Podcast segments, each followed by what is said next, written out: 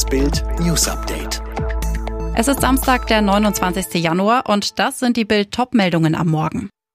Biden verlegt US-Truppen in osteuropäische Staaten. Corona-Hilfen sollen laut Wirtschaftsminister Habeck verlängert werden. Orkanwarnung für Deutschland. US-Präsident Joe Biden hat angekündigt, wegen der Ukraine-Krise weitere US-Soldaten in die osteuropäischen NATO-Staaten zu verlegen. Ich werde kurzfristig Soldaten nach Osteuropa und in die NATO-Staaten verlegen, sagte Biden unter anderem laut CNN. Es gehe dabei aber nur um eine geringe Zahl von Soldaten. Vor dem Hintergrund der Spannungen mit Russland hatte die NATO Anfang der Woche eine Verstärkung ihrer Militärpräsenz in Osteuropa angekündigt. Mehrere Mitgliedstaaten des westlichen Militärbündnisses wollen demnach etwa zusätzliche Kampfflugzeuge und Schiffe in die Ostsee und osteuropäische Länder wie Litauen, Rumänien und Bulgarien entsenden. Russland hat nach westlichen Angaben mehr als 100.000 Soldaten an der ukrainischen Grenze zusammengezogen. Den Westen treibt deshalb die Sorge um, dass Russland nach der Annexion der Krim 2014 einen Einmarsch in das Nachbarland vorbereitet. Der Kreml bestreitet Angriffspläne, gibt aber gleichzeitig an, sich von der Ukraine und der NATO bedroht zu fühlen. Von der NATO fordert Russlands Präsident Wladimir Putin daher schriftliche Zusagen, etwa zum Verzicht auf eine weitere Osterweiterung. Die USA und ihre westlichen Verbündeten weisen dies zurück. Die Inzidenz bei den Corona-Neuinfektionen in Deutschland hat erneut einen Höchstwert erreicht. Das Robert Koch Institut gab die 7-Tage-Inzidenz am Samstagmorgen mit über 1127 an. Vor einer Woche lag der Wert noch bei knapp 773. Die Inzidenz beziffert die Zahl der neuen Ansteckungen pro 100.000 Einwohner im Zeitraum von sieben Tagen mit dem Coronavirus. Wie das RKI unter Berufung auf Daten der Gesundheitsämter mitteilte, lag die Zahl der Neuinfektionen binnen 24 Stunden am Samstagmorgen bei 189.166 nach 190.148 am Freitag und 135.461 am Samstag vergangener Woche. Es wurden 182 neue Todesfälle im Zusammenhang mit dem Coronavirus gezählt. Bundeswirtschaftsminister Robert Habeck hat eine Verlängerung der Corona-Hilfen in Aussicht gestellt.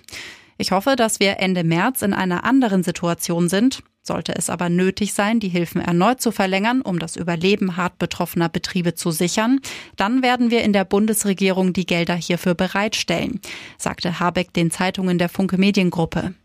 Die aktuellen Hilfen seien gut angelaufen, erklärte Habeck. Erste Teilzahlungen, sogenannte Abschlagszahlungen, flössen seit dem 18. Januar und seien auf den Konten der Betroffenen angekommen.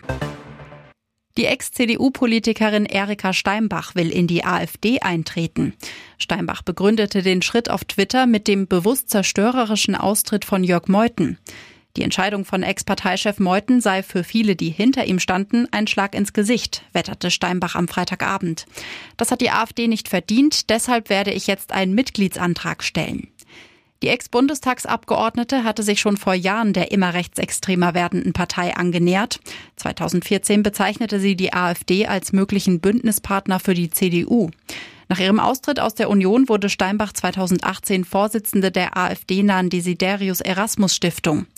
Jörg Meuthen hatte am Freitagvormittag überraschend seinen Rücktritt als AfD-Vorsitzender und seinen Austritt aus der immer rechtsextremeren Partei angekündigt. Es wird verdammt ungemütlich. Sturmtief Nadja fegt über uns hinweg. Der deutsche Wetterdienst warnt jetzt sogar vor einem Orkan. Am Samstag erreicht uns Sturmtief Nadja. Anfangs fällt im Norden und Osten Regen und Richtung Oder und Lausitz auch noch Schnee. Der Wind nimmt vor allem an der Küste und auf den Bergen stark zu. Das sagt Diplom-Meteorologe Jürgen Schmidt von Wetterkontor zu Bild. An der Nord- und Ostsee sowie auf den Gipfeln der nördlichen Mittelgebirge kann er Orkanstärke mit Windgeschwindigkeiten von mehr als 120 Kilometern pro Stunde erreichen. Das wird das große Thema in den nächsten Tagen, sagte ein Meteorologe vom Deutschen Wetterdienst am Freitag. Klimatologe Dr. Carsten Brandt von donnerwetter.de erklärt, Nadja kommt jetzt in Fahrt. Achtung, Lebensgefahr in den Wäldern in Ostdeutschland. Auch Berlin bekommt starke Böen von 80 bis 90 Kilometern pro Stunde ab. Am Freitagabend überbrachte Moderator Daniel Hartwig die Botschaft, ein Dschungelcamp-Kandidat fliegt an diesem Abend raus, und zwar ohne Wenn und Aber. Diesmal durften aber endlich einmal die Zuschauer per Telefonabstimmung entscheiden, wer den Dschungel verlassen muss. Dass aber gerade sie aus dem Promi-Camp geschickt wird, damit hatte wohl kaum jemand gerechnet. Der österreichische Reality-Star Tara hatte eine außerordentliche Bildschirmpräsenz. Dass man sie an diesem Abend rauswählen würde, damit hatte auch Tara nicht gerechnet. Als Sonja Ziedlow und Daniel Hartwig die Nachricht überbrachten, konnte sie es kaum fassen. Das ist doch ein Witz, oder? fragte sie. Eine Neuerung gibt es in dieser Dschungelcamp-Staffel aber. Eine Nacht bleibt Tara noch im Camp. Sie kann sich also in Ruhe von ihren Mitbewohnerinnen und Mitbewohnern verabschieden.